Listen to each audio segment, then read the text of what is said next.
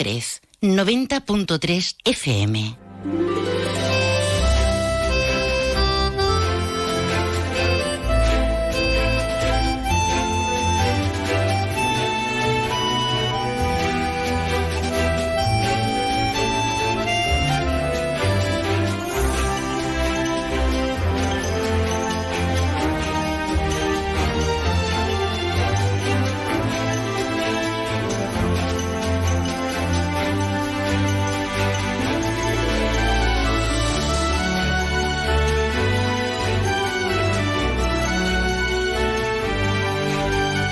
Pues ya estamos en viernes. ¿Cómo ha corrido la semana? Y la que viene trae un día de fiesta, ya lo saben ustedes. El martes es el día de la Asunción, el día de la Virgen de Agosto, el día de las Palomas.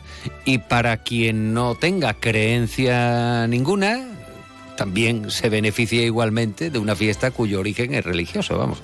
Y hay quien pilla lo que se llama el puente de agosto que lo disfruten, que les aproveche, porque la radio continuará siendo radio y funcionando.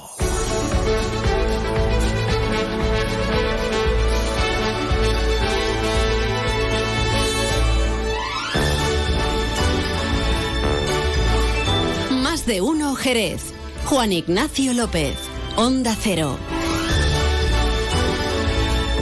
Hasta las 2 menos 10 de la tarde, más de un Jerez con Pepe García en la realización técnica y no está por ahí, ¿no? Le he dicho, anda, vente al inicio del programa y te metes en el locutorio. Señorita Clara, señorita Clara, acuda al locutorio, por favor. Esto se oye en la redacción, claro que sí. En este 11 de agosto vamos a hablar, por ejemplo, de comercio y de un equipamiento emblemático en la ciudad.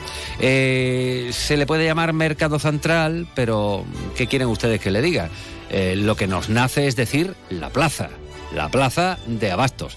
Bueno, pues la plaza de Abastos. Hoy vamos a hablar precisamente del mercado central de Abastos o Plaza de Abastos. Lo vamos a hacer en compañía de la delegada municipal de comercio, Nela García Jarillo con quien hemos hablado en infinidad de ocasiones, pero en otra responsabilidad que ocupaba eh, cuando presidía la Asociación de Comerciantes del Centro Acoge. Pues bien, con Nela García vamos a hablar de comercio, vamos a hablar del comercio jerezano, vamos a hablar de la plaza de Abastos, de las intenciones que hay y ya pues aprovechando que tenemos aquí a la delegada, pues le preguntaremos por otros mercados también, ¿no? Que existen en Jerez y que no son el mercado central.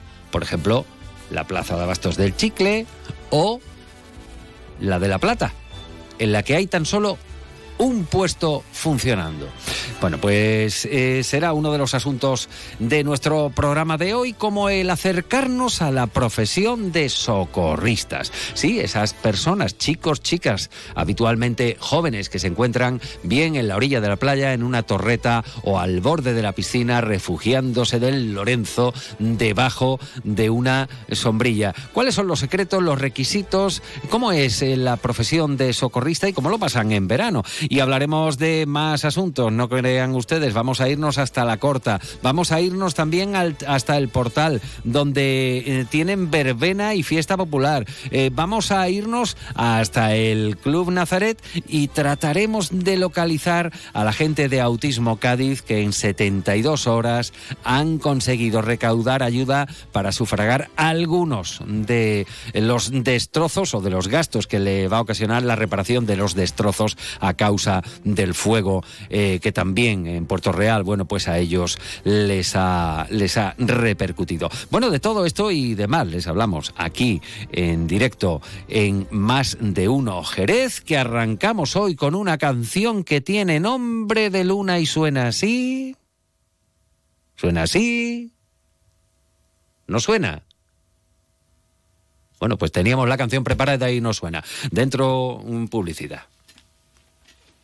Yuyu, ¿eso qué es lo que es? No te hacía yo a ti de mojito, la verdad. Esto es la bebida de los dioses, Luis. El canastito. Es igual, pero más rico porque lleva canasta. Anda, ven que te pongo uno. Uy, qué delicia, Yuyu. Esto ahora en verano sienta de maravilla así de fresquito. Canastito, no, ni nada. Disfruta con un consumo responsable. Más de uno Jerez. Juan Ignacio López.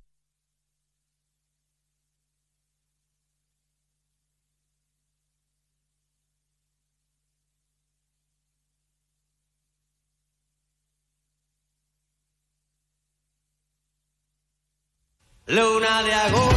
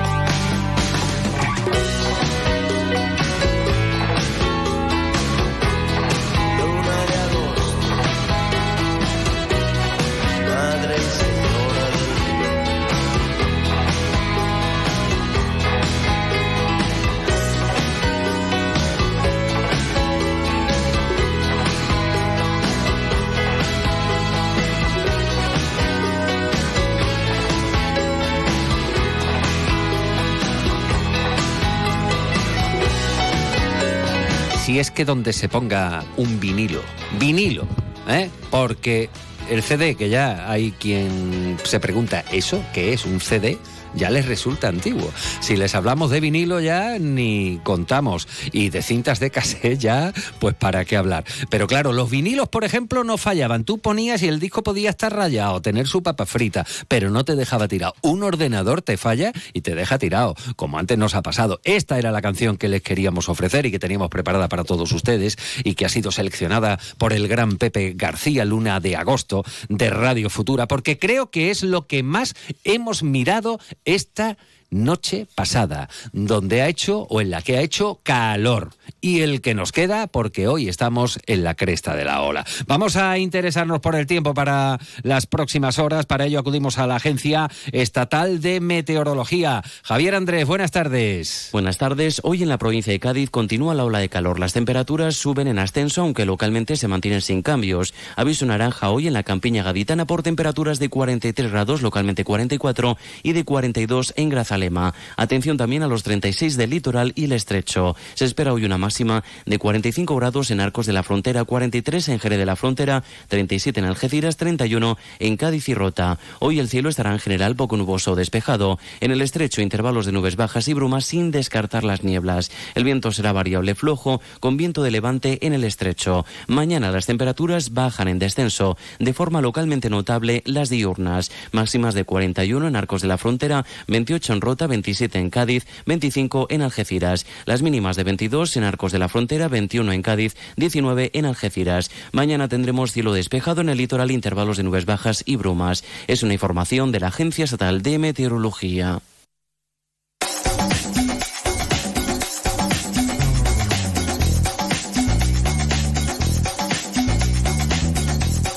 Bueno, pues ya lo ven ustedes. ¿Quién se lo debe decir a, a la gente de Arcos? A los arcenses y a las arcenses. ¿Quién se lo iba a decir? ¿Ha dicho 43 o 44? 41. ¿ah? Aquí 42. En fin. Bueno, la verdad es que llevan poniéndonos el cuerpo malo toda la semana porque siempre están diciendo, no, mañana es cuando, y el viernes es cuando va a ser fuerte. Empezaron por el miércoles. Vamos, qué calor hemos tenido esta semana, la vamos a seguir teniendo, estamos en agosto, estamos en verano, ¿qué queremos? Hay que tomar las medidas oportunas ¿eh? para, para, protegerse del calor y no hacerse eh, los héroes, horas centrales del día, ya lo saben ustedes, protegerse para evitar un golpe de calor. Bueno, en esta jornada, eh, dando un repaso a la actualidad, les tenemos que contar historias como esta que les acercamos. Un policía de Jerez que ha detenido a un individuo cuando viajaba en un vuelo comercial desde Palma de Mallorca hasta Sevilla-San Pablo. El agente estaba fuera de servicio y después de presenciar eh, varios episodios eh, dentro del avión, protagonizados por el sujeto que llegó a insultar a la tripulación de cabina, eh, justo cuando el avión se disponía a iniciar la maniobra de aterrizaje, pues el agente que en principio se identificó como tal, tuvo que advertirle para mm, posteriormente detenerle.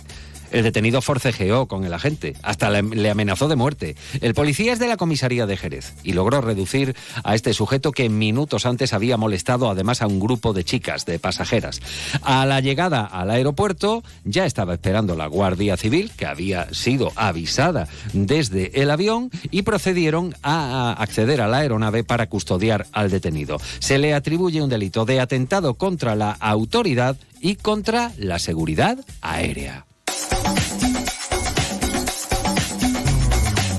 En otro orden de cosas, el Grupo Municipal Socialista informa que las subvenciones que permitirán la digitalización de los servicios sociales de Jerez fueron solicitadas, eh, gestionadas y aceptadas por el anterior gobierno, o sea, del PSOE, en el ayuntamiento. Así consta en el extracto de la Junta de Gobierno Local del pasado 30 de mayo de 2023, en la que se aceptaron ambas subvenciones. Escuchan a Carmen Collado, eh, concejal socialista. Nos alegramos que salga adelante la digitalización de los servicios sociales de Jerez gracias a la subvención que fueron solicitadas, gestionadas y aceptadas por el anterior gobierno del PSOE en el Ayuntamiento de Jerez. Nos alegramos, insisto, pero tenemos que recordar y decir que estas subvenciones son el resultado del trabajo del gobierno del PSOE de la anterior legislatura, que incluso después de las elecciones siguió trabajando y dejando cerrados proyectos de financiación que son buenos para Jerez.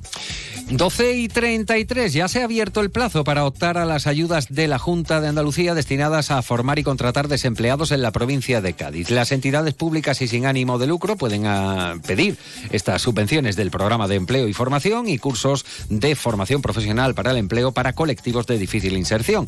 La primera de ellas pertenece al programa de empleo y formación. La convocatoria permanecerá abierta hasta el próximo 22 de septiembre y las entidades eh, públicas y corporaciones locales y las privadas sin ánimo de lucro eh, que estén interesadas en acogerse podrán presentar sus solicitudes, acceder a estas subvenciones para la puesta en marcha de eh, iniciativas de formación en alternancia con la práctica profesional. Daniel Sánchez, que es el delegado territorial de la Consejería de Empleo, subraya que se trata del programa de FP para el empleo diseñado por la Consejería que sustituyó al programa de escuelas taller y talleres de empleo. Con el objetivo de mejorar el funcionamiento y resultados de las antiguas escuelas taller y los talleres de empleo, con una incorporación de una novedad importante, que es que el alumnado está contratado desde el inicio de los proyectos, desde el minuto uno, durante un año percibiendo pues el salario establecido por convenio y nunca por debajo del salario mínimo interprofesional.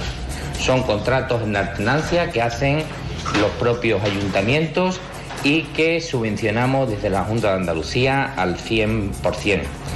Y hablamos ahora de los abogados, abogadas, procuradores, procuradoras, porque los colegios profesionales de abogados y procuradores ya han recibido eh, de la Consejería de Justicia los casi dos millones correspondientes al pago de la asistencia jurídica gratuita prestada por estos profesionales en Cádiz durante, en la provincia de Cádiz durante el segundo trimestre. El abono se ha realizado eh, diez- en 10 días hábiles desde que las certificaciones fueron entregadas a la Junta el pasado 21 de julio. Del total, la mayor parte para sufragar la prestación realizada por los letrados. Y sepan que la Real Escuela Andaluza del Arte Ecuestre, Ecuestre va a protagonizar una gala solidaria eh, incluida en el programa de las fiestas de la vendimia. Será el sábado 9 de septiembre. La venta de las entradas tendrán un precio especial de 10 euros y correrá a cargo de las dos asociaciones que percibirán los fondos recaudados con este espectáculo. Son Cedaon Jerez y Cáritas. Ambas entidades han mostrado su agradecimiento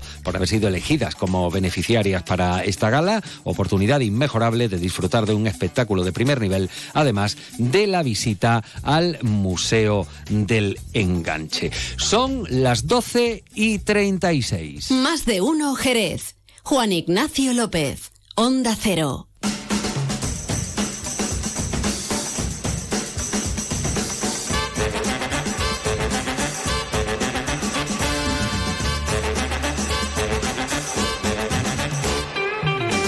Si hay una cosa que me gusta hacer los sábados por la mañana, aparte de adecentarme, convertirme en persona después de disfrutar de un desayuno sosegado, casero, sin prisa, sin mirar el reloj, preferiblemente en casa, me gusta irme a la plaza.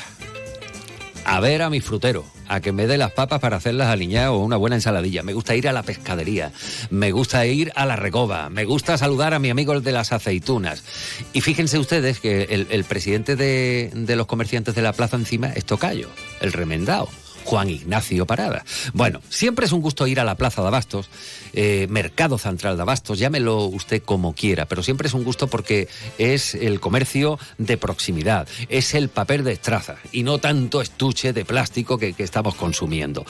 Bueno, pues fíjense ustedes que este gobierno que ha entrado hace muy poquito eh, se propone convertir al Mercado Central de Abastos en un referente en el ámbito provincial. Es un objetivo que se marca, de hecho, eh, la responsable en este caso, delegada municipal eh, de comercio y consumo, eh, bueno, pues conoce muy bien el paño porque ha sido hasta hace muy poquito presidenta de Acoge. Nela García Jarillo, delegada, muy buenas tardes. Hola, buenas tardes. ¿Cómo estamos? Muy bien, Bien, bien. ¿Cómo lleva, cómo lleva la responsabilidad?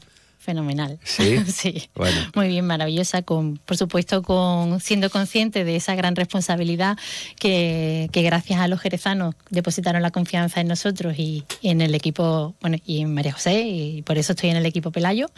El Eh, equipo Pelayo. Sí, Bien, bien, bien. que somos un gran equipo, Sí, sí, trabajando todos de forma transversal, de, de- de forma unida, lógicamente, para sacar adelante el plan ciudad que, que tenemos para estos cuatro años. A ver, delegada, ahora me resulta raro, ¿no? En lugar de Nela decirle delegada, pero lo, lo- lo- lo- Nela, lo ¿eh? vamos a alternar, claro, claro. Eh, a ver, Nela, mm, ¿cómo está el comercio?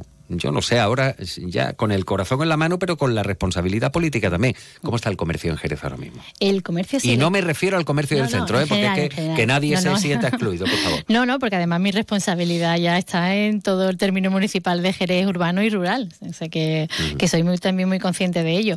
El comercio sigue estando en, en horas de, de- de tener que seguir haciendo muchísimo por cuidarlo, por mimarlo, por seguir potenciándolo y por seguir concienciando al ciudadano, al consumidor, de lo importante que es eh, consumir en kilómetro cero. En kilómetro cero no solamente me refiero a lo que se genere o se produzca en las huertas de alrededor, sino en lo que te están vendiendo eh, el kiosco, eh, la papelería, la ferretería, Claro. la empresa de bolsos o de lo que sea que está en tu calle, en tus plazas y en tu barriada y en tu, en tu, en tu ciudad, ¿no? Eh, por varias cosas. Una, porque es que eso es lo que mueve la economía de la ciudad y dos, porque también cuidamos más el medio ambiente. Evitando transportes, evitando eh, contaminaciones, evitando Mm. eh, packaging innecesario, eliminación de residuos innecesarios, etcétera, etcétera. Decir, que el consumidor también tiene que tenemos que hacer hincapié en esas campañas de concienciación del consumidor, de lo importante que es saber dónde compras, cómo compras y qué compras, porque al final eh, no es solamente lo que te repercute a ti, sino lo que repercute a tu entorno más inmediato y más cercano. Bueno, y centrándonos en- eh, eh, ahora. Decía yo que no me quería solo referir al centro, iba a decir centrándonos en el centro, vaya, vaya, vaya redundancia, bueno, que va a desembarcar eh, una empresa multinacional que ya tiene una tienda, eh, creo que era en Luz Shopping, creo que van a abrir otra también en Área Sur En o, en, Carrefour o- Norte. o en Carrefour Norte y también en el centro, en lo que fue el, el primer Zara Sí, que hubo en Jerez. Todavía ¿eh? tengo yo ropa de ese Zara. Sí, y, la- y las bolsas naranjas con, con las letras La negras. bolsa no, pero... bueno, y, y, me, y me está buena. Sí, La ropa. bueno, bueno, eso ya, eso ya, Eso qué bien, ¿no? Es, todo también un, un- un Y logro. que se vea la calidad que tiene ese tejido, que Sí, también, claro, no es la misma de ahora. Bueno, y. Nela, ese sitio que ha estado cerrado con- Sí. durante bastante tiempo, Bastante desde que pegaron el cerrojazo la empresa de Don Amancio, eh, dejaron el antiguo casino jerezano pues allí vacío, aquello sigue a cal y canto, se mm, comentaba que podría ser un hotel, que Barceló estuvo interesado, pero a día de hoy cerrado. Y el otro, eh, bueno, pues que fue el primer Zara, eso sí va, va a reabrirse con una, con una marca polaca que tenemos entendido que, que también desembarca allí y va a estar muy presente en Jerez. El resto de, de- de locales que a día de hoy están cerrados en pleno centro de Jerez, Sí, ¿qué hay- futuro tienen? Hay solicitudes también de reaperturas Sí. y de hecho y además de obras inminentes en algunos de ellos, Ajá. que ya tenemos hasta los permisos para que pongan la cuba de escombros y demás en algunos Sí. de ellos. O sea que eh, la dinámica que también se viene viendo en los últimos años, que es de que van reabriendo, el año pasado acuérdate también lo- las otras cadenas grandes que abrieron en plena calle Lancería, Sí, un sí, par sí, de ellas sí, y demás. Eh, ahora también ha abierto hace poco otro establecimiento en calle Lancería. Ajá. Eh, Y lo que era el Banco de Andalucía antiguamente, que hoy es para atender a los perritos. Tema Se me de- hace muy raro, ¿verdad? Eh, mirar para allá y aquello no... Sí, pero fíjate qué gran ejemplo también de recuperación de un edificio que era bueno dedicado al sector financiero, Sí. que como estructura el edificio en sí era muy difícil acondicionarlo para otra actividad, pero ellos han sabido sacarle partido a ese estable- a ese edificio y, y es muy de poner en valor eh, uno que apuesten por ubicar esa empresa en el centro de Jerez y dos por recuperar un edificio de esas características. Y del antiguo casino, complicado. del antiguo casino no hay noticias. Del antiguo casino de momento no hay. que noticias. usted conoce muy bien el paño Sí, del sí, centro, sí. ¿eh? Yo, yo le pregunto porque sé que conoce. Bueno, vámonos a la plaza, que yo he empezado ahí echándole piropo y no es no es marcarme ahí un tanto, es verdad, a mí los sábados me encanta ir a ir a la plaza. Y además tengo una hora que no se la voy a decir a nadie, que para mí es la hora mágica. ¿Se ha reunido usted con la plaza? Por supuesto. Con los comerciantes. A ver, dentro de las cuatro áreas que tiene la delegación, que tengo el honor de, de ostentar la, la responsabilidad, una de ellas es comercio y consumo. Y dentro de comercio, eh, nosotros somos directamente los titulares del espacio de los mercados de abastos. eh, mercado Central en Doña Blanca, Mercado de Federico Mayo y Mercado de la Plata. Y eh, también los titulares o responsables de la licitación de los mercadillos. ¿Vale? De tanto de venta ambulante fijados en espacios eh, y número de vendedores concreto, como la venta ambulante que eh, esporádicamente se le da autorización o licencia para ubicarse bien cuando hay feria, bien cuando hay un evento especial de la ciudad y demás, ¿vale? Entonces, pues como titulares, lógicamente, de, de mercado de abastos, pues nuestra responsabilidad es que ese elemento que abastece de alimento fresco a la ciudad funcione y funcione con un nivel de excelencia y de calidad que, bueno, como, como Jerez se merece y como, el resto de- y como referente al resto de la provincia. Eh, lógicamente, pues empe- empezamos primero con una serie de visitas con nuestro propio personal de la delegación, eh, bueno, conociendo al personal con el que contamos, las funciones que tiene cada uno, cómo desarrollan esas funciones o su protocolo de trabajo y visitando in situ las instalaciones. Pero cuando digo visitando las instalaciones no es como hacíamos la visitante o como la puedes hacer tú, lógicamente, al comerciante, sino que me ha faltado meterme dentro de la compactadora. ¿Vale? O sea que Vale. aquí rincón por rincón. Cámara ¿Y frigorífica. cómo está? ¿Y cómo está la plaza? de la plaza se han ido arreglando una serie de cosas, pero es verdad que hay que seguir eh, invirtiendo en el arreglo y en el mantenimiento de esas instalaciones. Eh, si nos referimos ahora mismo exactamente a lo que es Mercado Central de Abasto Doña Blanca, eh, es un edificio que tiene 138 años. ¿Vale? O sea que eh, en dos años tenemos también el reto de celebrar el 140 el ciento- aniversario. El 140 aniversario. Además, un edificio, como sabéis, eh, aparte de histórico, pues de un valor patrimonial importante eh, y de interés cultural, y que se desarrolla una actividad de abastecimiento de, de productos frescos a la ciudad desde hace 138 años, con, lógicamente con toda la evolución que ha tenido Incluida la el comercio. mutilación de una de sus alas, ¿no? Eh, Que, que- que se cargaron en su día. Qué, qué error. Pero bueno, ahí está el mercado central de Sí, Abasto, sí. 138 Sí, años. y, así- y, y ese sí que es de verdad, si el centro es el corazón comercial de la ciudad, Mm. de- aquí sí que están las células madre de esa actividad comercial. Quiero decir, es que antes de todo lo demás, la actividad comercial empezó aquí. Incluso me atrevería a decir que en los principios años, incluso con el trueque, ¿vale? De que uno traía sus patatas y la cambiaba por las manzanas que tenía el otro, o, algo, o, o algo así parecido, ¿vale? O con las monedas que ha habido en, en cada momento.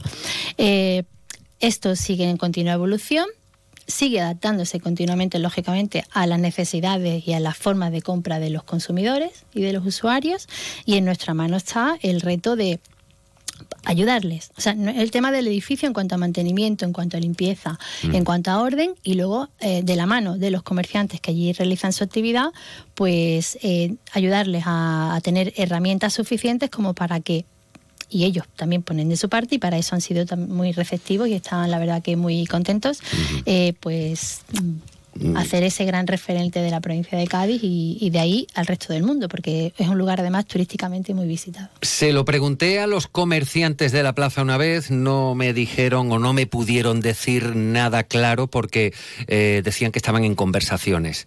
Eh, no recuerdo si al gobierno local anterior se lo pregunté, pero yo se lo voy a preguntar a usted como delegada de Comercio y Consumo. ¿Sabe usted que los mercados de abastos, algunos de ellos, por ejemplo en Madrid, el mercado de San Miguel, el mercado de San Lorenzo, son lugares en los que comprar efectivamente eh, eh, productos perecederos de, calidad y de proximidad, pero también se convierte en una opción de visita para el turista, para tomar un aperitivo, para tapear. ¿Esto se ha planteado, se lo plantean ustedes en algún momento o se lo han comentado los comerciantes? Porque en ese momento no quisieron decir nada. en nuestro proyecto de futuro está contemplado A- Esa adaptación que he comentado a las nuevas necesidades del consumidor a- incluye eh, ampliar la oferta de epígrafes comerciales que se pueden desarrollar dentro del mercado. Ajá. Pasa que eso conlleva una modificación de las ordenanzas y del reglamento, pero que no es imposible, ¿vale? Y implica también la adaptación de determinados mm, puestos o ubicaciones a que se pueda desarrollar allí esa otra actividad. Trae usted un plano debajo del brazo. Claro, es que yo llevo mi tarea bien hecha Bien, todos bien, donde bien. voy. Y ahí estoy viendo, bueno, Claro, de- ahora desde los lo puestos está- vacíos hasta cada uno de sí, los... a, a las sí. especialidades que tiene cada uno, ¿vale? Sí. Eh, ahora se van a ocupar, salieron en licitación ocho puestos en abril. Eh, de los cuales dos se ocupan de forma ya inminente. A final de este mes terminará el, el proceso de, de toda la documentación. Cuatro se adjudican en una segunda fase y tres en una tercera fase. Es decir, que de aquí a final de año esos ocho, eh, si Dios quiere, los tenemos ya abiertos y en activo. ¿Con ¿Qué, qué- qué número de puestos en total tiene la plaza, Nela? En total, eh, bueno, no titulares, porque hay algunos que sí, tienen pero dos en total, los que están llenos, los que no están ocupados, Sí, ¿cuántos hay en total? 46 en tema de pescado y unos 90 en el resto de el resto de pasillos, ¿vale? De- de tal. Bueno, pues ¿qué queda vacío? Queda vacío el pasillo anexo a la zona de San Francisco, digamos, Sí. orientación corredera, Sí. ¿vale? Eh, que son los que son susceptibles de ser modificados de cara, como decías, a la actividad mm, gastrobar Sí, o, sí. o de ese tipo. Ujú. Y Bien. entonces, y luego, pues a eso. Antes, antes necesitamos, por un lado, esa modificación reglamentaria y por otro lado, necesitamos buscar los fondos para adaptar, hacer la obra de adaptación. Claro, que... Corresponde, que- lógicamente, al dueño del edificio, que Claro. somos todos los jerezanos. Ajá, vale, vale, vale, vale. ¿Qué salud atraviesa ahora mismo el mercado de abastos, el central? Pues como todo, eh, como te digo, hay que seguir ayudándoles mucho y ahora mismo también depende de los costes de los produ- de las materias primas que están teniendo y la disponibilidad de renta de los clientes, que no es poco. Quiero decir que las subidas de precio de la alimentación también se le está viendo afectada, pues que el que venía antes y hacía una compra de 60 euros, pues a lo mejor ahora hacer una compra de 30. ¿vale? Entonces, bueno, pues es seguir eh, insistiendo en que necesitamos también que mejoren unos parámetros económicos, como es la inflación, como es que mm, vuelvan a bajar los tipos de interés y por tanto las hipotecas de, los, sí, por de favor, los consumidores. por favor, por que, que bajen los combustibles, es decir, es que mm, eh, para que la salud de una actividad económica funcione no solamente depende Mm. del titular de la actividad, sino de todos esos parámetros económicos. Nela, ¿usted conoció la, la plaza con dos plantas? Eh, pues Yo no, la conocí. No, no tuve. Pues no yo tuve sí, esa entonces yo soy más viejo. sí. Eh, eh, mm, yo conocí la planta, la, la segunda planta. Era una estrechez y bueno, recuerdos de niño, con lo cual mi- mis recuerdos visuales eran que mm, ver eh, el. En fin, las mujeres que me daban culazos y tal, porque yo iba con, con mi madre a hacer los mandados.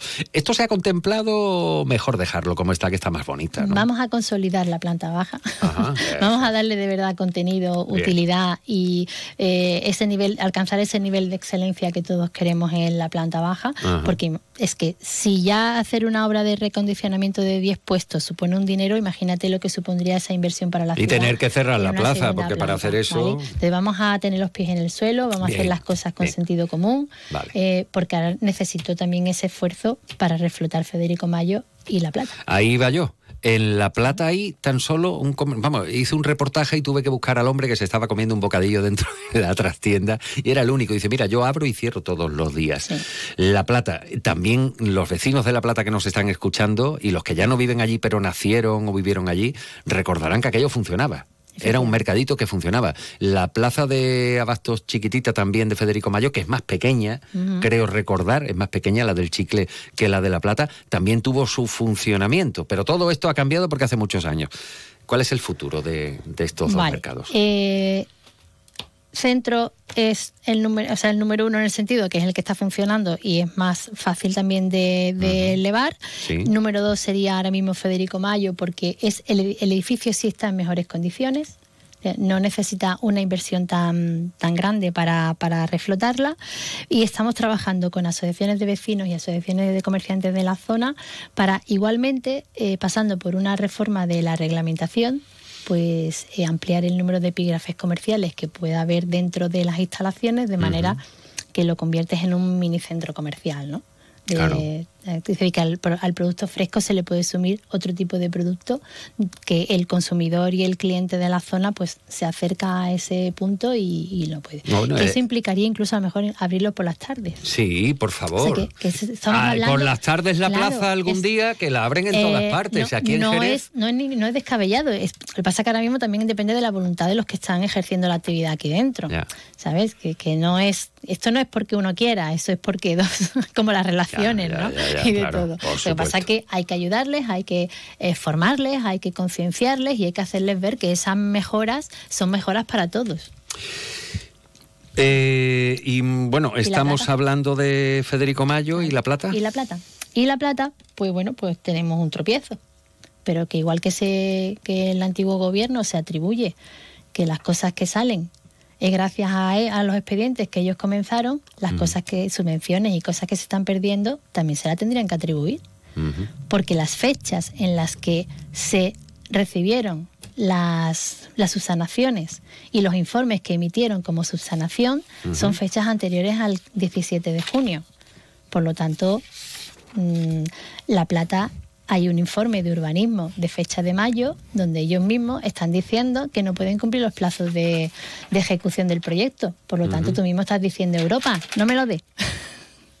no me lo vaya a dar. ¿Vale? Entonces, esto de vender la piel del oso antes de cazarlo y de llenar titulares y entrevistas de radio diciendo que voy a hacer cosas que no estoy seguro que me van a dar dinero, pues bueno, pues allá ellos. Bueno, que tiene tarea por delante, Tengo ¿no? mucha tarea. Y La Plata, por supuesto, vamos a intentar localizar fondos o readaptar también ese, ese proyecto porque eh, la visualizamos eh, con, una, con un mercado, pero no exactamente como lo habían proyectado en el gobierno anterior. Pero sí un mercado. Bueno, pues eh, que no es poco lo que tiene entre manos para entretenerse, así que aproveche, aproveche la energía que la vemos muy fuerte, acaba de empezar, le vemos cara de ilusión, que vaya, que vaya bien esa responsabilidad. Nela García, gracias, delegada. Muy buenas tardes. Gracias a vosotros. Las 12 y 54. ¿Se acordarán ustedes que les contábamos el otro día? eh, bueno, saludábamos a, a la gente de Autismo Cádiz por una sentencia judicial que habían recurrido, ellos la habían ganado, eh, por la dignidad de las personas. Bien, hoy contactamos con ellos, eh, pero en otro sentido. Vamos a saludar a Isabel del Hoyo de Autismo Cádiz porque el incendio en Puerto Real también les ha afectado a ellos. Se quedaron sin una furgoneta que quedó completamente calcinada, el huerto dañado, parte de las instalaciones dañadas. En 72 horas, un llamamiento y han tenido una respuesta estupenda. Isabel, buenas tardes. ¿Cómo ha sido esto? Hola, buenas tardes. A ver, el, fu- el fuego no solamente atacó el- la furgoneta, ¿eh? lo que pasa es que la furgoneta ha sido como eh, la imagen. ¿no? Sí, pero el huerto El también, ¿verdad? claro, el, arbolado, el jardín. Muchísimas cosas. Sí, ¿no? El sí. fuego pasó y Claro. llegó hasta la autovía. Fue Claro. una barbaridad. Entonces en medio cogió el vivero y cogió también eh, la furgoneta. La furgoneta era estaba escrita al servicio de hogares, ¿no? Y era el vehículo que tenían estas personas para moverse en cosas básicas, ir al médico y cosas necesarias como es mm, ir a, a un bar, ir a la playa, ir a la piscina, ir a donde ellos quisieran, ¿no? Igual Sí, que el resto sí. de la sociedad. Entonces, claro, esto quedó totalmente arrasado. Era la furgoneta más nueva que teníamos, o sea, no tenía un ni dos años, Sí. y bueno, pues quedó arrasado. Ay, bueno, las cosas y la voracidad de, de las llamas, de las llamas. Bueno, afortunadamente ya el fuego, el incendio en Puerto Real es historia, ha tenido sus consecuencias, lógicamente. Vosotros las habéis vivido eh, muy en primera eh, persona, daños materiales. Afortunadamente nada más que daños materiales. Bien, Daños a- materiales, a, sí. partir de, de esto eh, lanzáis un llamamiento. Claro, sí. Es un ya una, un lan- es una familia la que lanza inicialmente. Una familia De, un eh, usuario. eh, de, mm, no sabemos, es que realmente no lo sabemos. Entonces, cogiendo nuestros propios datos que ya estaban disponibles en la página web, eh, o sea, el, el número de cuenta, porque era una forma que siempre sí. ha tenido la ciudadanía de colaborar con Autismo Cádiz. Claro. Entonces ellos lanzan ya la, la campaña. En dos horas nos empiezan a llamar tanta gente pensar, preguntando si es eh, si es nuestra o es un bulo y entonces nosotros confirmamos que sí, que los datos son los nuestros, que la familia lo que ha hecho es lanzar eh, el, llamamiento y ya nosotros le damos un formato eh, propio para que la gente nos piense que, que es un bulo, ¿no? Y en 72 horas ha sido bestial, bestial. ¿Por qué canales os han llegado esas ayudas, Isabel? Eh, Se proponía dos sistemas a través de Bisu Sí. y a través de dos cuentas bancarias, una de la Caixa y otra del BBVA. Y eh, os habéis aproximado a los 30.000 euros, casi 29.000, ¿no? Efectivamente, sí. Y ya nos parecía que, que teníamos que primero contarlo, ¿no? Teníamos claro, que a medida que íbamos, pero no pensábamos que en 72 horas eh, íbamos a llegar a esa cantidad. Entonces ya ayer mm, se tomó la decisión de informar. Por supuesto, ese visum y esa cuenta sigue estando abierta como estaba antes, Mm. pero ya sin ese llamamiento de urgencia, que la gente que done ya sepa que hemos llegado por lo menos a cubrir todo aquello que en principio hemos valorado. Eh, es verdad que con ese dinero no, no se compra una furgoneta, Claro, porque también hay claro. otra línea de negociación ¿no? con otras administraciones y entidades que es verdad que el dinero que tenemos es el que ahora de verdad está en la cuenta y lo otro son líneas de negociaciones que no son tan inmediatas, pero que ya nos aseguran que con esto y con el esfuerzo que ha hecho la- los donantes anónimos, eh, el efecto devastador del, bien, del, del fuego se cubre. Y nos encanta oír esto y contar estas historias. Isabel, gracias por atender la llamada de Onda Cero. Enhorabuena a todas esas personas anónimas que han puesto su granito de arena para ayudar a Autismo Cádiz tras esos daños eh, por el incendio en Puerto Real. Bueno, pues vamos a llegar a la una de la tarde, tiempo de noticias aquí y en todas las emisoras de Onda Cero. Y antes de que dé la una de la tarde se lo tengo que decir, porque estaba yo buscando a, a esta chica que se llama Clara, que es nuestra becaria, nuestra chica de prácticas de este año, estudiante de periodismo, a la que queremos felicitar. A ella y a todas las claras que celebran hoy su onomástica, Santa Clara, a la que se le ponen los huevos para que no llueva el día de tu boda, ¿no? Clara, felicidades, felicidades, feliz día de tu santo. Llegamos a la una de la tarde en la segunda parte, hablamos con socorristas y nos vamos a la corta y al portal. Y si llegamos hasta el Club Nazaré, y si llegamos a Hawái, a Bombay y a donde haga falta. Es la una de la tarde, mediodía en Canarias.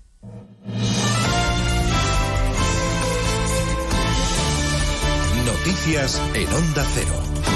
Buenas tardes, les avanzamos a esta hora algunos de los asuntos de los que hablaremos con detalle a partir de las dos en Noticias Mediodía empezando por los precios. El INE ha confirmado el repunte en el mes de julio con el IPC en el 2,3% y con los alimentos disparados. Son casi 11% más caros que hace un año. Productos básicos como la fruta o los aceites, también las patatas o el arroz. Este incremento en julio se explica por el aumento del precio de los carburantes que suben dos puntos de una atacada respecto al dato de junio. Precios que van a seguir al alza, como ayer avanzaba el boletín petrolero de la Unión Europea y como hoy están comprobando los conductores que en vísperas del puente de agosto llenan el depósito.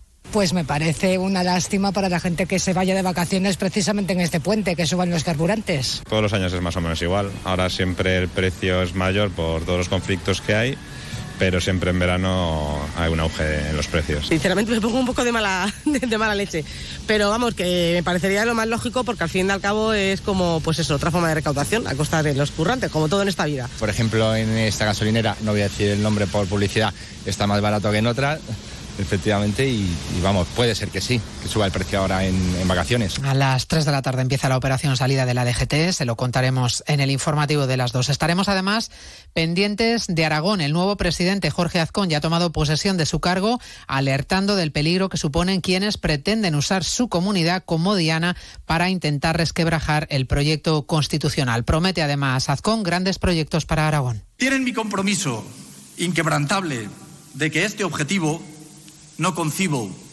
otro mejor posible.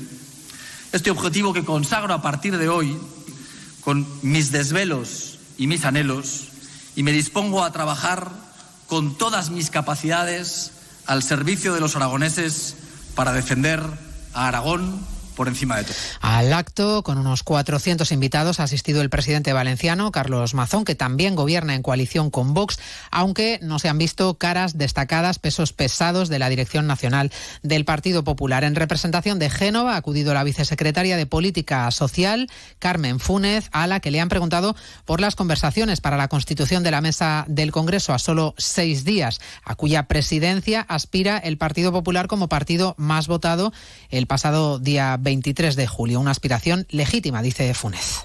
El Partido Popular está trabajando en buscar la estabilidad del Congreso de los Diputados y la estabilidad de España. En base a que nosotros hemos sido el partido ganador, nos separan 50 diputados del segundo partido, del Partido Socialista, que ha sido el perdedor, que aún no ha reconocido que ha perdido las elecciones. En Ecuador se vive hoy el segundo día de luto por el asesinato del candidato presidencial Fernando Villavicencio, un crimen que ha disparado la sensación de inseguridad en el país. Amnistía Internacional ha lanzado un llamamiento al gobierno de Guillermo Lasso para salvaguardar los derechos humanos ante los episodios de violencia que parecen ya normalizarse en las calles. María Aparicio. Desde el organismo manifiestan su preocupación por la oleada de violencia que dicen está por venir y que ayer se saldó con una nueva víctima política. Le piden al gobierno ecuatoriano que mida su respuesta a los disturbios y que evite que las medidas que implican el estado de excepción vigente desde esta noche no abran a la puerta a violaciones de los derechos humanos, tales como el derecho a la vida, a la prohibición de la tortura y a la protección jurídica de los ecuatorianos. Una advertencia que tiene precedentes porque Ecuador lleva inmersa en una crisis de seguridad grave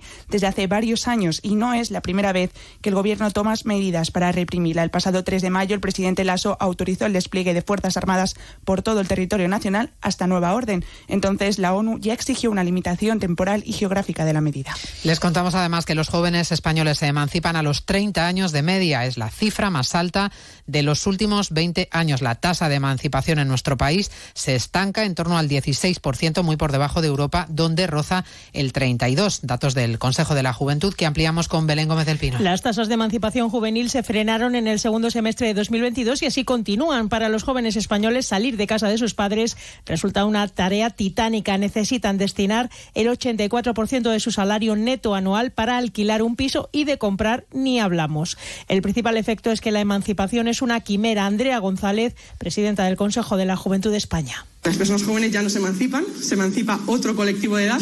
Como sabéis, en España una persona se considera joven hasta los 30 años y lo que nos encontramos con este observatorio es que sobrepasamos la media de los 30 años. Es decir, la gente joven ya no se emancipa. Se emancipa cuando deja de, de ser jóvenes.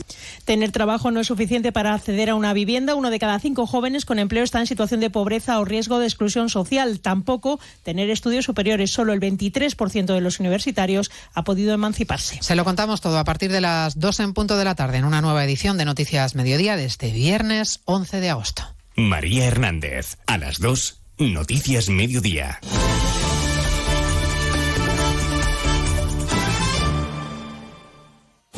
Este viernes vuelve la emoción, vuelve la liga a Radio Estadio.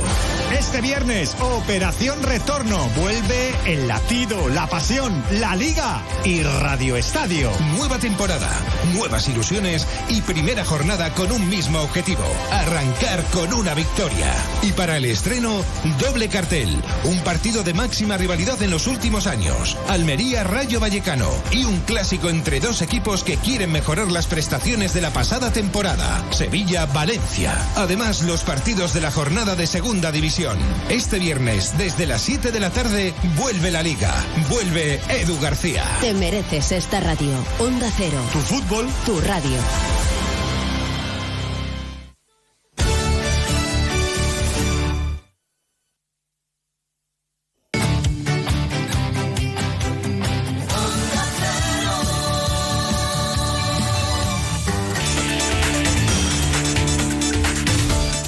Onda Cero, Noticias de Andalucía.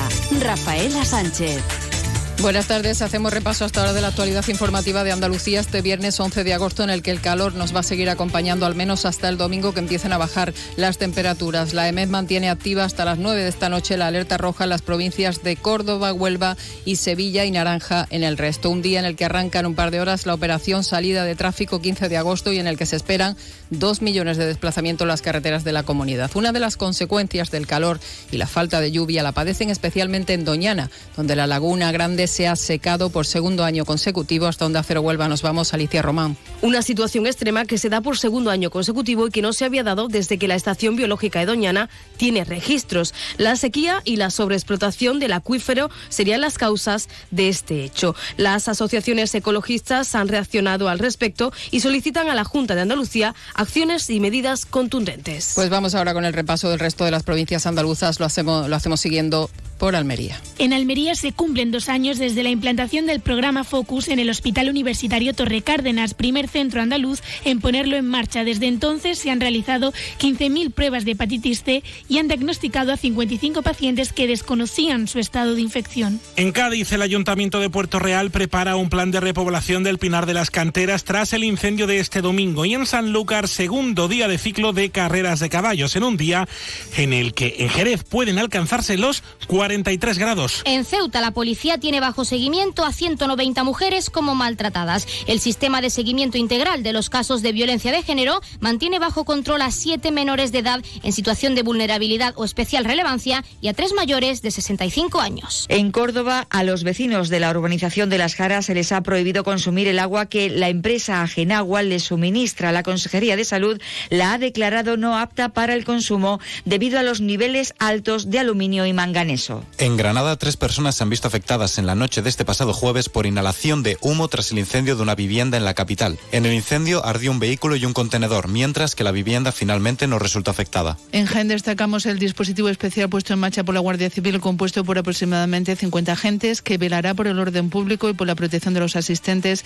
en los diversos actos programados con motivo de la fiesta de la aparición de la Virgen de la Cabeza en Andújar. Este año, esta arraigada festividad tiene lugar en un fin de semana, por lo que la previsión es que haya una notable afluencia de personas y de vehículos en el Cerro del Cabezo. En Málaga todo preparado para el pistoletazo de salida para la feria de agosto. Esta noche tendrá lugar el tradicional espectáculo pirotécnico y musical que da comienzo a los festejos. En torno a la medianoche dará comienzo un espectáculo de drones seguido de un castillo de fuegos artificiales que quemará casi 512 kilos de pólvora. De esta forma comenzará una semana de feria que se extiende hasta el día 19. Y en Sevilla, agentes de la Policía Nacional han detenido a ocho personas en la localidad de Coria del Río en el marco de la actuación por una pelea entre vecinos, decomisándole drogas, varias armas blancas, una katana, una escopeta, un revólver y numerosa munición. Llegamos hasta aquí con las noticias de Andalucía que vuelven a partir de las 2 menos 10. Siguen ahora informados en la sintonía de Onda Cero en sus emisoras más cercanas.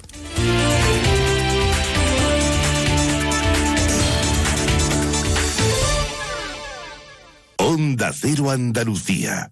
Sobre todo. Únete a la revolución solar con Social Energy. Ahorra ya hasta un 90% de tu factura eléctrica y solo hasta el 31 de agosto te descontamos hasta 700 euros o si lo prefieres te regalamos un cheque en Amazon o el corte inglés. Pide tu cita en el 955 44 11 11 o socialenergy.es y aprovecha las subvenciones disponibles. La revolución solar es Social Energy.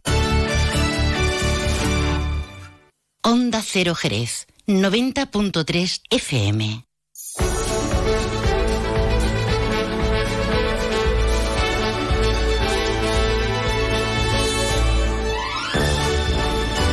Más de uno Jerez. Juan Ignacio López.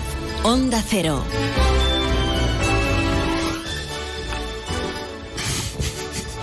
Es viernes, es viernes, las temperaturas nos tienen locos. El calor le afecta a la electrónica. La una y 10 de la tarde, es viernes, es 11 de agosto. Estamos en ola de calor, estamos en alerta naranja por eh, altas temperaturas. Hoy es previsible que en Jerez alcancemos los 42 grados. Clara Mateos, buenas tardes. Muy buenas tardes. Otra vez, venga. Hoy, hoy, hoy estamos que lo bordamos. Clara Mateos, buenas tardes. Buenas tardes. Ahora no apareces progresivamente, sino que se te escucha del tirón. ¿Te han felicitado hoy? Sí. Pues felicidades, apúntate otra, ¿vale? Gracias. Bueno, eh, Clara Mateos, que la he visto yo muy enfrascada eh, esta mañana, eh, buscando datos, bicheando, que es como le llamamos nosotros a esto de meterte con el ordenador y buscar informaciones, contrastar y tal, y estaba empeñada en buscar buenas opciones de ocio para este fin de semana. ¿Qué te has encontrado? Pues sí, he encontrado un par de cositas, ¿no? Porque hoy viernes, comienzo del fin de semana, habrá que ir planeando a Claro, ver claro, qué es lo que vamos a ir haciendo. ¿Y por aquí cerquita o nos tenemos que desplazar mucho o qué? Sí, la he buscado por aquí cerquita. A ver, a, A ver, ver. comenzamos. Pues mira, ayer, por ejemplo, empezó la carrera, la carrera de caballos de Sanlúcar, Ajá. que, bueno, es un evento muy conocido hombre, porque es muy inter- antiguo, ¿no? Interés turístico internacional, es el primer ciclo, correcto. Claro, y seguirán, seguirá hoy y mañana y el segundo ciclo pues serán para los días 25 y 20 26 y 27 de agosto. También hoy empiezan las fiestas de la Corta y el Portal y para que no lo conozca, pues son las verbenas que hacen estas barriadas rurales donde, bueno, celebran esta fiesta tan popular. Bueno, vamos a tratar dentro de unos minutillos a ver si podemos hablar con, con las delegadas, porque creo que son mujeres las dos delegadas de alcaldía, tanto de la barriada rural de la Corta como de la del Portal. Claro, para que ellas ya nos cuenten un poquito más. Claro, claro, claro. ¿Qué más? ¿Qué más? Pues eh, Jerez de noche. A ver, a ver. A ver, mañana 12 de agosto la ruta por Jerez de noche, es decir, el ciclo de de Conoce tu patrimonio en el que Manuel Romero Bejarano nos contará un poco pues a lo largo del paseo de Del noche, recorrido que se haga, ¿no? Exactamente, Sí. sobre la ciudad y tendrá lugar, o sea, comenzará a las 10 co- con el primer recorrido y a las 12, además de que no es necesario hacer reserva, Ajá. ¿Y de plata cuánto vale? Pues gratis. ¡Ole! Que nos gusta, ¿no? La palabra gratis. Hombre, por favor, de pescuezo, de válvula, gratis, en fin, de balde, ¿no? Hay, hay, hay muchas. A Y las 10 seguimos- y a las 12 hay, hay dos citas. Y seguimos con planes gratis. A ver, las lágrimas de San Lorenzo, o las conocidas Perseidas, bueno, pues tendrán lugar mañana también por la noche, Ajá. aunque recomendación de la NASA, ¿vale? Las mejores horas para poder disfrutar de estas estrellas es la previa al amanecer, aunque también pueden apreciarse al anochecer, es decir, a partir de las 10 de la noche o así. Bien, Bueno. Mm, recomendaciones también. Evitar la contaminación lumínica, ¿vale? Podemos verlo aquí en Jerez, pero en una zona que no haya mucha luz, ¿sabe? Que no... Fuera del casco urbano. Exactamente. evidentemente. O también, pues bueno, nos podemos ir a nuestra buena playa de aquí, ¿no? De Rota Claro. de Chipiona. O como nos decía el otro día Manolo Jiménez del Barco, que nos explicaba qué eran las Perseidas, pues también, eh, como van a hacer ellos, que se van a ir, creo que a- hasta el valle o hasta la barca, dijo, no, no recuerdo, pero bueno, despegaditos, despegaditos de la, de la contaminación lumínica. ¿Algo más, señorita Clara Mateos? Pues de momento, planes gratis, esos son los que he encontrado por aquí, cerquita de... Y los que se nos ocurran, ¿no? Claro. Que siempre es importante. A ver, hoy es tu santo. ¿Te gusta Juanito Macandé? Me gusta, me gusta, porque Sí. creo que es una canción para escuchar en la playita, ¿no? Fin de semana, playita, este, este calor acompaña también con canciones así para relajarnos, ¿no? Después de estos días de, de trabajo. Que se llama Mujer Niña voladora. Niña voladora. Juanito Macandé. Vuela tú sola, vuela tranquila aunque ya te espero. Aquí en la tierra para darte Monillo loco, cuando tú trepas yo me desboco. Ya a mí me encanta cuando me bailas y te desnuda poquito a poco. Y el reloj nunca solo cuando tú me miras. Y mi piel van descalzo, ya no sienten la herida. Loco amor, una droga que a mí me calma por dentro. Y tú y yo, si tú quieres, compañeros diferentes. Y en un cuartito los dos, veneno que tú tomaras, veneno tomaba yo. Niña voladora, por las alturas vuela tú sola. Pegadiza, ¿eh? Niña voladora. Niña voladora, pues Clara Mateos, vuela amiga, vuela alto. Felicidades a todas las claras en el día de su santo. Más de uno Jerez. Juan Ignacio López. Onda Cero. En Restaurante La Piedra estrenamos carta nueva el 1 de julio. Acércate al Restaurante La Piedra en nuestro horario de verano de lunes a jueves de 12 a 5 de la tarde y viernes y sábado también por la noche. Disfruta de su magnífica terraza y el sabor de la cocina gaditana en un entorno inigualable. Restaurante La Piedra, el hogar del buen comer. Siéntete como en casa. Estamos en Jerez, Avenida Lebrija, Parque Empresarial. Más info en restaurantelappiedra.com. Areasur te invita a vivir los fines de semana más emocionantes. Hasta el 10 de septiembre disfruta de divertidos talleres infantiles con tatuajes, pintacaras y máscaras. Pero eso no es todo, también podrás asistir a conciertos de música en directo y DJs. Y espera, hay más. Aprovecha los viajes en globo gratis los domingos de agosto. No te pierdas los planes de verano en Areasur desde las 7 de la tarde. Ven y vive la máxima emoción. Más info en ccareasur.com. Más de uno Jerez. Juan Ignacio López. Onda Cero.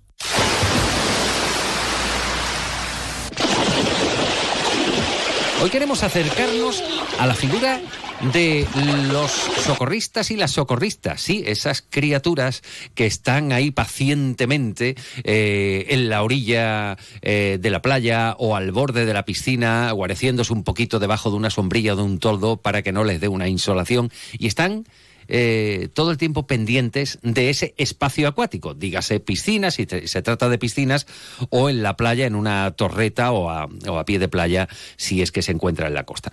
Hoy nos hemos traído a personas que conocen muy bien la profesión de socorristas y hemos echado mano de los amigos del Club Nazaré, por donde habrán pasado yo no sé cuántos y cuántas socorristas. Ahora la sangre joven es la que impera. Nosotros eh, contamos hoy en el, en el estudio de Onda Cero con la presencia del coordinador de todo este equipo de socorristas, se llama Rafa Blanco. Buenas tardes. Buenas tardes. ¿Cómo está, ¿Cómo está siendo este verano? Pues muy tranquilo. Sí. Dentro del calor que hace. Vale. Eh, y tranquilo en todos los sentidos también. Tranquilo en nuestro aspecto, sí. Bien, bien. Bueno, te acompaña Rafa Blanco, coordinador de socorrismo en el, en el Club Nazaret, Juan Pedro Jiménez, más conocido como Juanpe. Él es socorrista. Juanpe, muy buenas tardes. Muy buenas tardes. Ahí está. Hoy, hoy le vemos, le vemos porque ahora me lo estoy imaginando con gafas de sol y lo he visto más de una vez. No sé si por la olímpica, la cuadrada. eh, ¿Qué es más fácil o más difícil eh, de controlar en este caso, en vuestro aspecto como socorristas?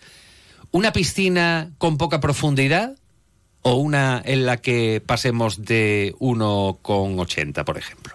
Bueno, a mi parecer, eh, en la piscina que hay menos profundidad, el problema es que hay más familia, hay diferentes edades, hay niños que no saben nadar, abuelos andando. Yo creo que esa es más delicada que, que una muy más profunda, porque la gente en la profunda suele tender a estar agarrada al bordillo y hay gente que nada en las calles. Entonces está muy, muy localizado todo.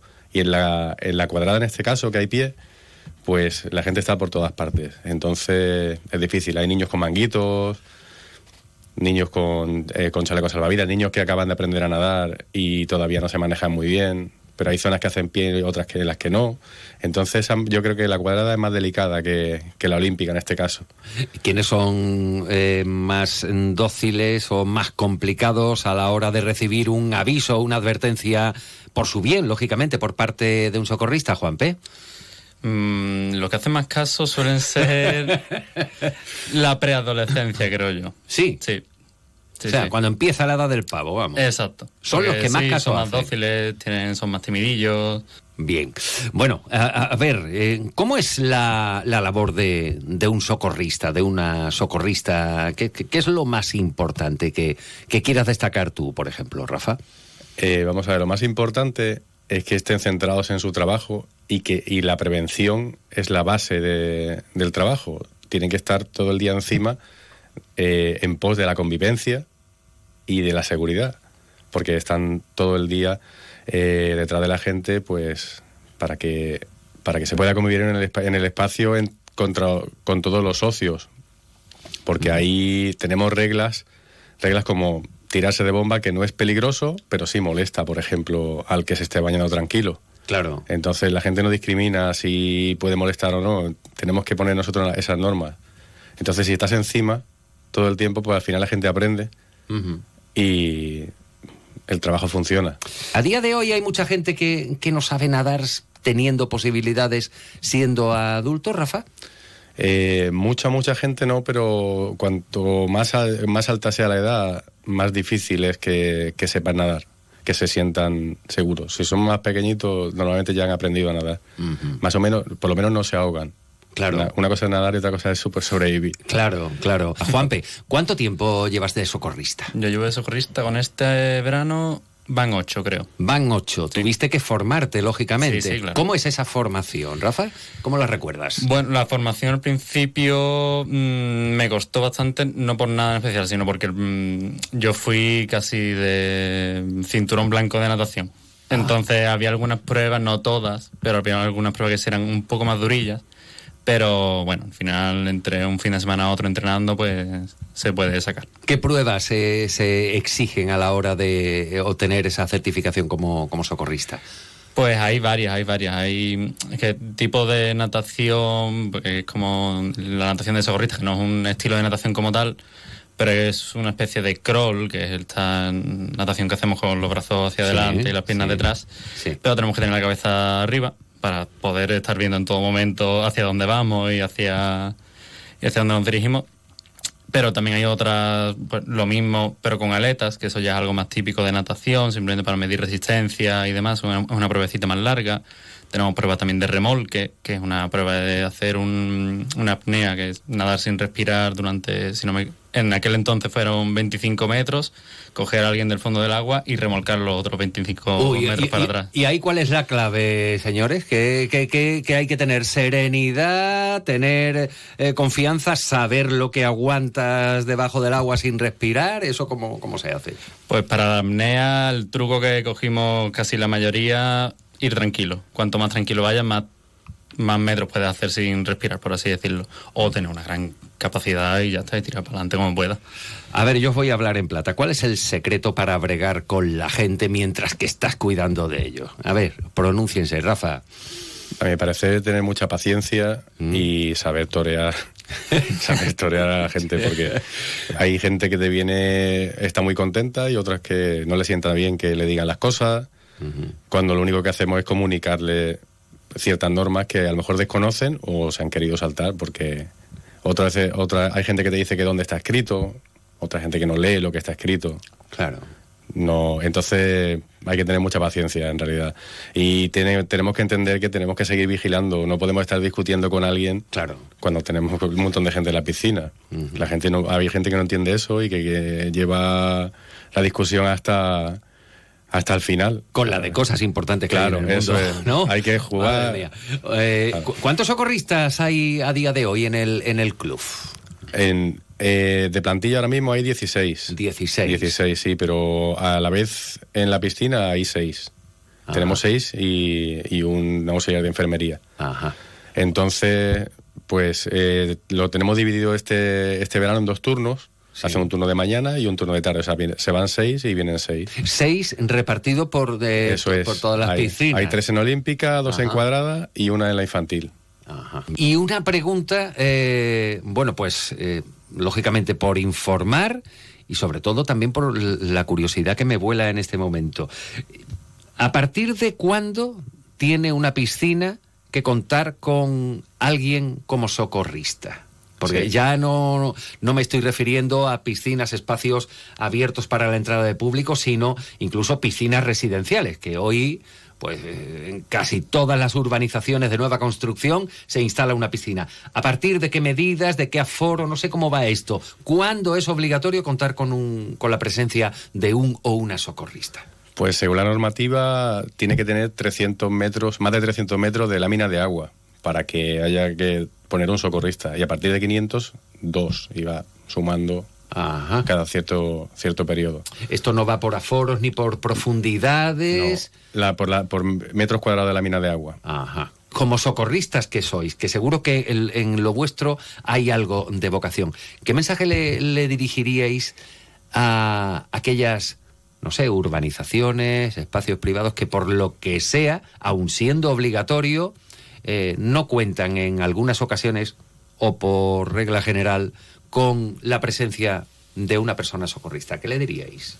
Es, bueno, eh, por ley es obligatorio. El tema, yo más que nada le diría a los que no tienen por ley que, que tenerlo, porque a lo mejor han hecho la piscina un poco más pequeña, yo pondría un socorrista igualmente.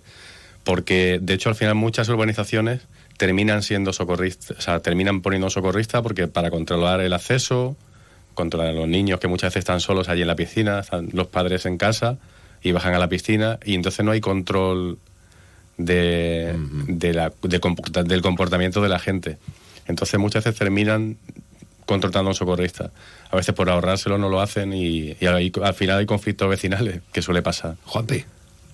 Bueno, pues yo siguiendo un poco lo que comenta Rafa, eh, sobre todo el tema del control de acceso, pues siempre es muy fácil colarse en una organización o incluso vas con, a casa de un amigo y empiezas a llevar gente de forma descontrolada. Y claro, tú como vecino no te vas a poner ahora a pelearte con nadie, pero para eso un socorrista sí puede estar, aparte de pues, para todas las las labores de seguridad y de prevención que que te puede dar también mucha tranquilidad en el aspecto de, bueno, tú tienes un hijo de 5 años, pero hay un socorrista. O sea, yo puedo dejarlo ahí, yo mientras pues estar haciendo mis labores, me asomo al balcón, lo veo que está bien, pero claro, tú como solo no lo puedes dejar un niño de 5 años, una niña de 5 años, si no hay nadie vigilando aquello, si no hay ningún familiar ni nada, no tienes esa libertad, por así decirlo, que te puede dar una persona que está vigilando, que lleva unos años, o, simplemente que se responsabiliza de, de la seguridad de la piscina. Muy bien, bueno, pues eh, Rafa Blanco y Juan Pedro Jiménez, Rafa, coordinador de los socorristas en el Club Nazaret, gracias por estar hoy con nosotros.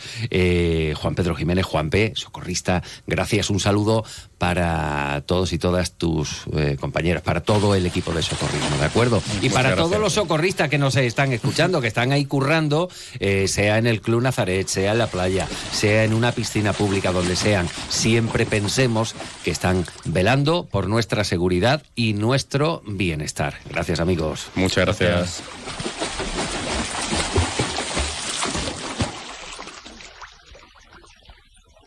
Más de uno Jerez. Juan Ignacio López. Onda Cero. Atención Sanlúcar de Barrameda y alrededores. El próximo sábado 19 de agosto ven al Castillo de Santiago para presenciar un espectáculo de combates de lucha medieval. Desde las 7 y media de la tarde hasta las 10 de la noche, el equipo subcampeón del mundo mostrará su valentía en el patio de armas.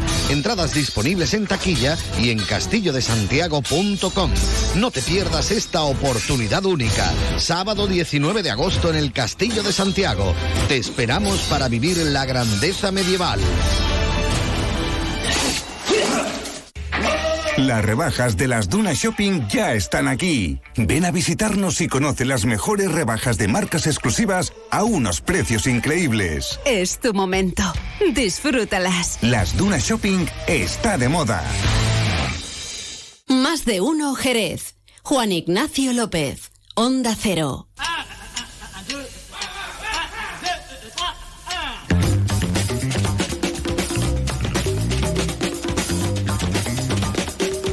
Y en este fin de semana, pues no solo tiene lugar el primer ciclo de las carreras de caballos en la playa de las Piletas, en Sanlúcar de Barrameda, que empezaba ayer y se extiende hasta mañana, el primer ciclo. El segundo, ya saben ustedes que el veintitanto. Digo que no solo nos fijamos en, en, lo que ocurre en las playas de Sanlúcar, porque muy cerquita de aquí, en concreto, si cogemos la carretera que conocemos, vamos, yo la conozco así de, siempre, ¿no? Popularmente, como la carretera Cartuja, pues llegamos a la barriada de la Corta. Y si seguimos la. si nos metemos en la Corta y seguimos la carretera, eh, llegaremos también a otra barriada rural que queremos muchísimo. Eh, que además tiene ese monumento del recuerdo de lo que fue, que era la antigua azucarera. Estamos hablando del portal. Bueno, pues vamos por partes porque precisamente eh, desde hoy viernes 11 de agosto y hasta el domingo, pues celebran su verbena y su fiesta popular.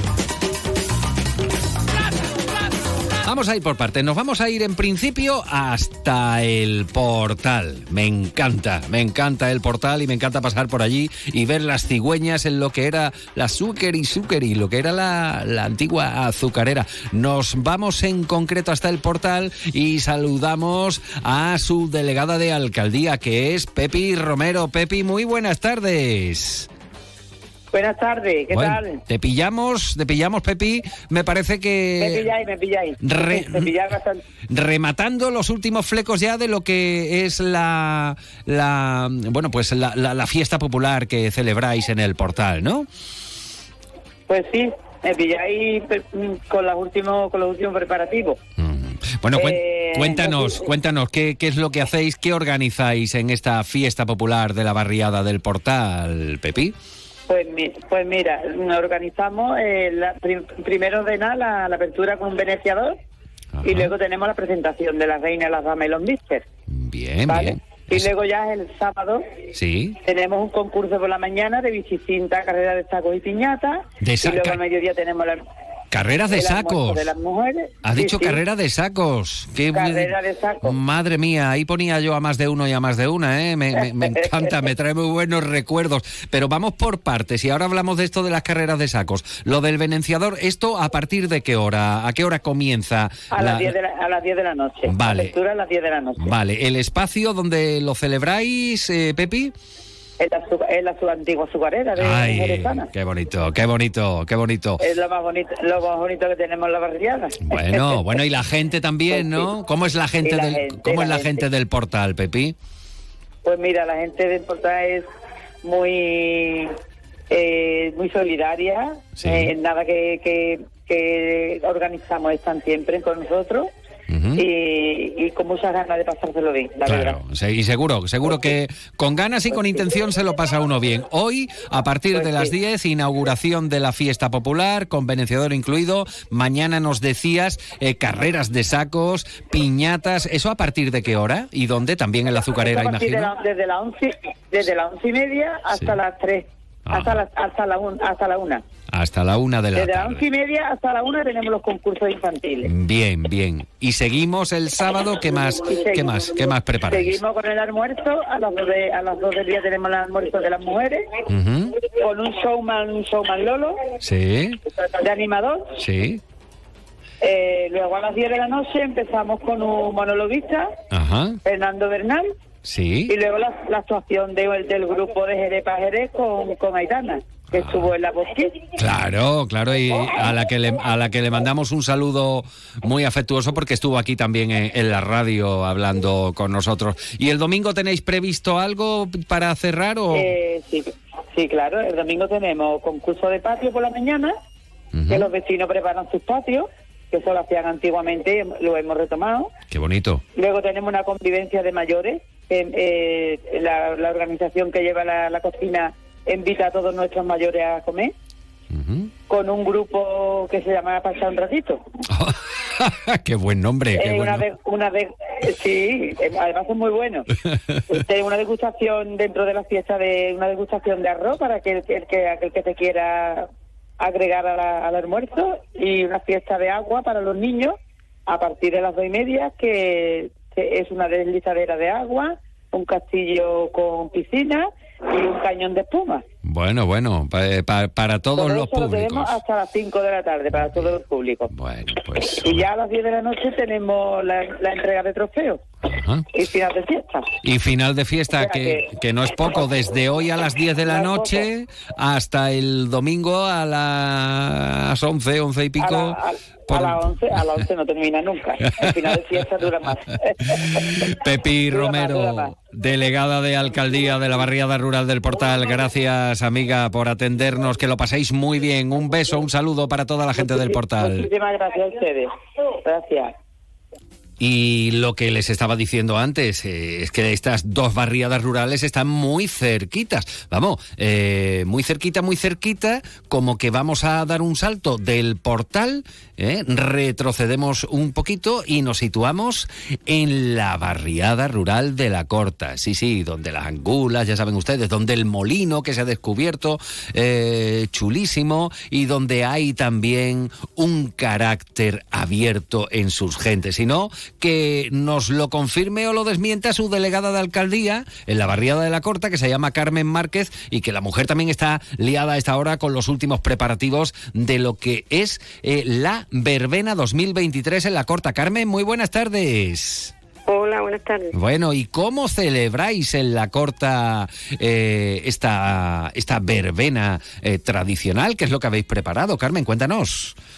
Pues nada, sobre todo en plan muy familiar, todo. Sí. Y, y hemos preparado un programa para el viernes, sábado y domingo Ajá. con diversos juegos tradicionales, juegos de agua y homenajes, y cosas muy emotivas. ¿vale? A ver, homenaje a quién. Si estás hablando de cosas muy emotivas, eh, eh, ¿a quién vais a homenajear en esta, en esta verbena de la barriada de la Corta?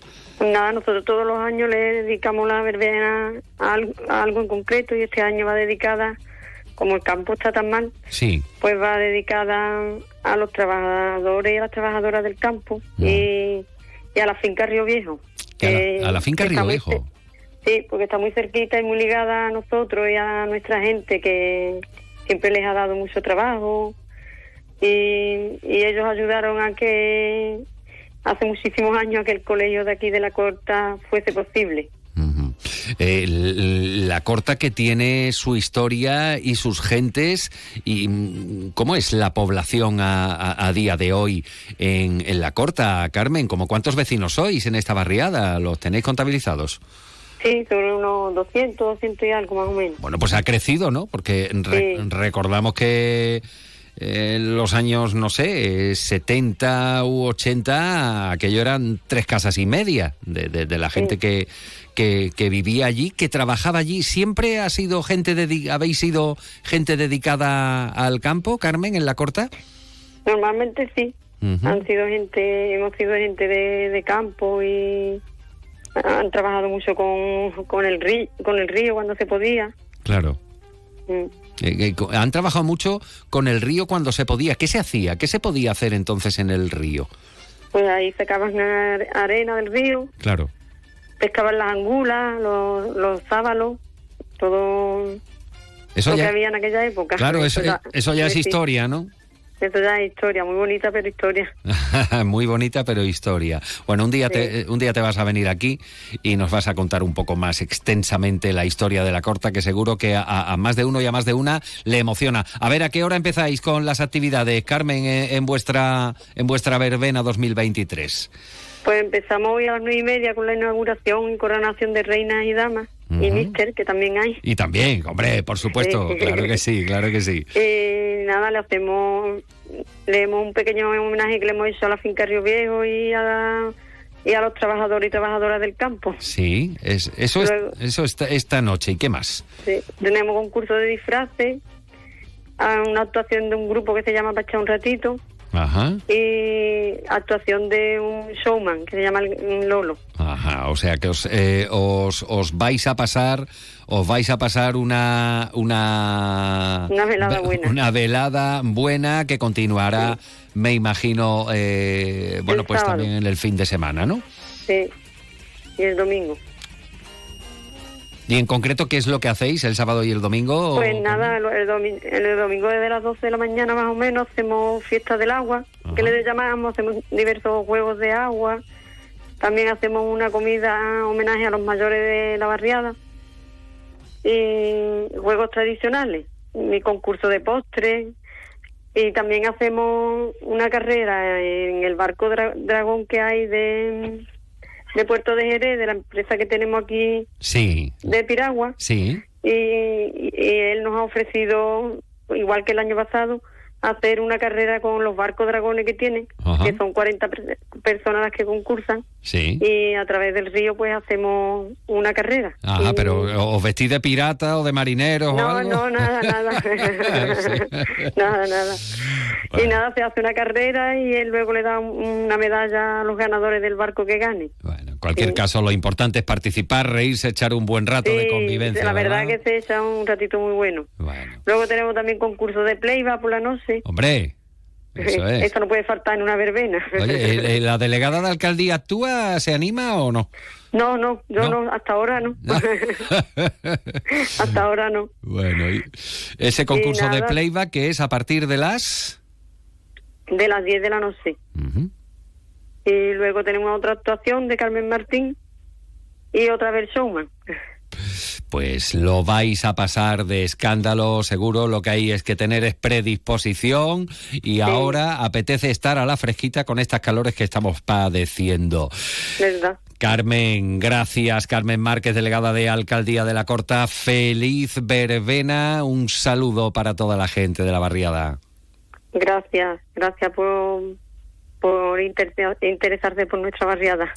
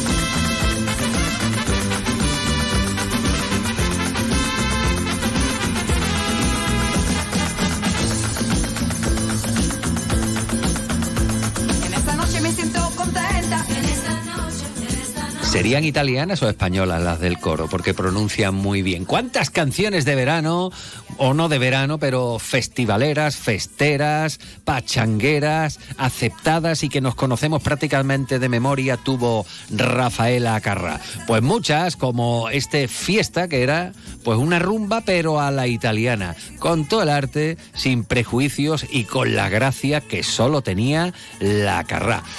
Una de la tarde y 43 minutos. Más de uno Jerez. Juan Ignacio López. Onda Cero.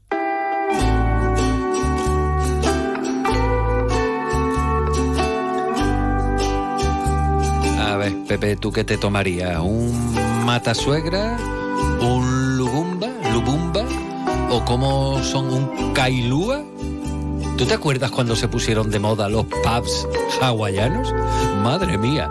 Bueno, pues que ya he visto yo este año unas cuantas camisitas hawaianas. Qué bien suena esto debajo de la palmera. Dale, dale. Y el movimiento. Y tú llegas, imagínense que llega uno al Club Nazaré y le ponen, toma que toma, un collar de flores. Allí no falta de nada. ¿eh? Tenemos las palmeritas, tenemos gente que da gloria, tenemos el ambiente, tenemos las figuras esculturales de ellas y de ellos.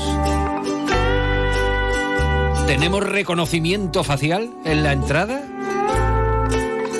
Y tenemos a David Carretero. David, muy buenas tardes. Muy buenas tardes. Tienes preparada la camisa hawaiana, que yo lo sé. Que yo lo sé, que es mañana, mañana hay fiesta hawaiana. Efectivamente, efectivamente. Mañana tenemos la fiesta hawai- hawaiana aquí en, No. en el Club. Bueno. Que será en, en las piscinas. Bueno, vamos a empezar por partes porque tenéis un fin de semana muy completo y ya saben nuestros oyentes que como cada viernes nos acercamos al club para ver qué propuestas tienes para el fin de semana. Y las propuestas comienzan esta misma noche, David. Efectivamente, esta misma noche. Esta misma noche tenemos aquí, como es costumbre ya, los viernes flamencos. Y bueno, en esta ocasión pues nos canta un cantado jerezano y compañero además, Ángel Torres. Hombre, hombre. La Ángel Torres acompañará a la guitarra Jesús Agarrado el Guardia y a las palmas y compás, pues José Peña y Jairo Amaya. Es un gran elenco de artistas que vamos a tener aquí aquí esta noche. Bien, insistimos, ¿a partir de qué hora? Eh, A partir de las 10. A partir de ¿eh? las 10. Aproximadamente a partir de las 10. Sí, además, hoy también, bueno, eh, eh, tenemos eh, los sábados, los viernes y sábados en la piscina, en el restaurante de la piscina infantil, la- las cenas temáticas. Y bueno, y como y una vez que, que acá está a punto de acabar, pues a partir de las once y media, pues siempre tenemos a un, una- un cantautor que, que viene delitarnos mientras, bueno, o se está en los postres, o el que quiera acercarse y tomarse una copa, sentarse allí tranquilo. Y bueno, en esta ocasión nos, nos acompañará eh, Blas.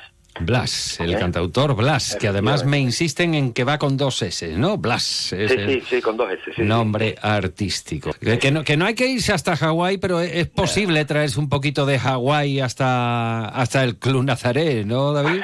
Pues sí, mira, al decir tú, lo- cuando se pusieron de moda lo- los, bares hawaianos, recuerdo uno que había en Bar de la Grana, estuvo durante Sí. muchísimos años. Sí, ¿cómo muchísimos se años. llamaba? ¿Cómo se llamaba? no Sí, sí, sí, cómo se sí. No sé si el Noa Noa. No, no, me, me suena Noa Noa, pero no quería decirlo porque no. No, el Noa Yo Noa. Sí, yo creo que era el Noa Noa, sí, porque además era una. Fue, fue muy famoso eh, Sí, en su sí, sí. época. Y bueno, pues mañana tenemos, efectivamente, mañana tenemos aquí nuestra fiesta hawaiana en la piscina. Y bueno, esperemos que todos los socios bueno, se lo pasen en grande aquí, eh, eh, la piscina cuadrada, eh, la sala de la piscina, de jardín y de la piscina cuadrada.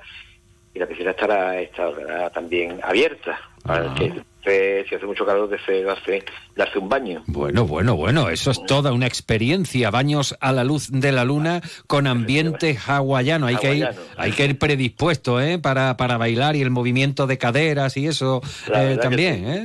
La verdad que sí. Bien. Y bueno, y mañana también, mañana también tenemos eh, eh, una nueva acampada.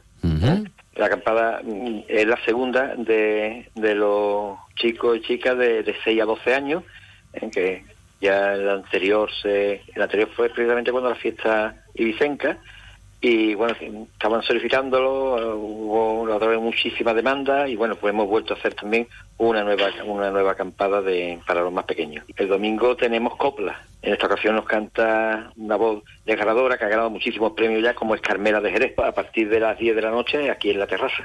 Pues David Carretero, feliz fin de semana para ti y para toda la gente del Club Nazaré, a pasarlo de fábula y a menear las caderitas con la fiesta hawaiana, que muchos ya están pensando en ella. Gracias, David. Gracias, muchas gracias a vosotros.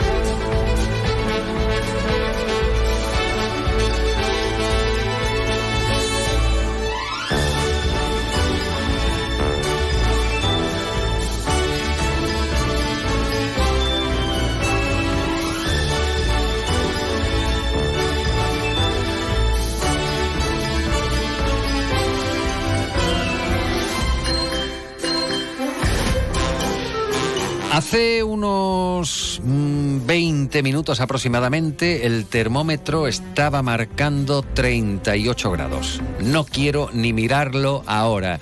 Eh, sí, por favor, tengan precaución para evitar golpes de calor. Horas centrales, ejercicio, no. Alcohol lo menos posible. Es vasodilatador, con lo cual, pues la sed no la quita y no calma, no contribuye. Y por favor, resguárdense del sol, utilicen las cremas protectoras y eso sí, por la noche, persianas arriba y que entre el airecito. Y a ver si baja la temperatura. El domingo notaremos una mejoría. Pepe García estuvo en la realización técnica. Clara Mateos, hoy en el Día de su Santo, estuvo en la producción. Clara, feliz fin de semana. Igualmente. Y para todos ustedes, y si salen de viaje, por favor, prudencia en la carretera, con mucho cuidadito, con la vista bien centrada en el carril y sin hacer locuras. El lunes a las 12 y 20 les esperamos en más de uno, Jerez.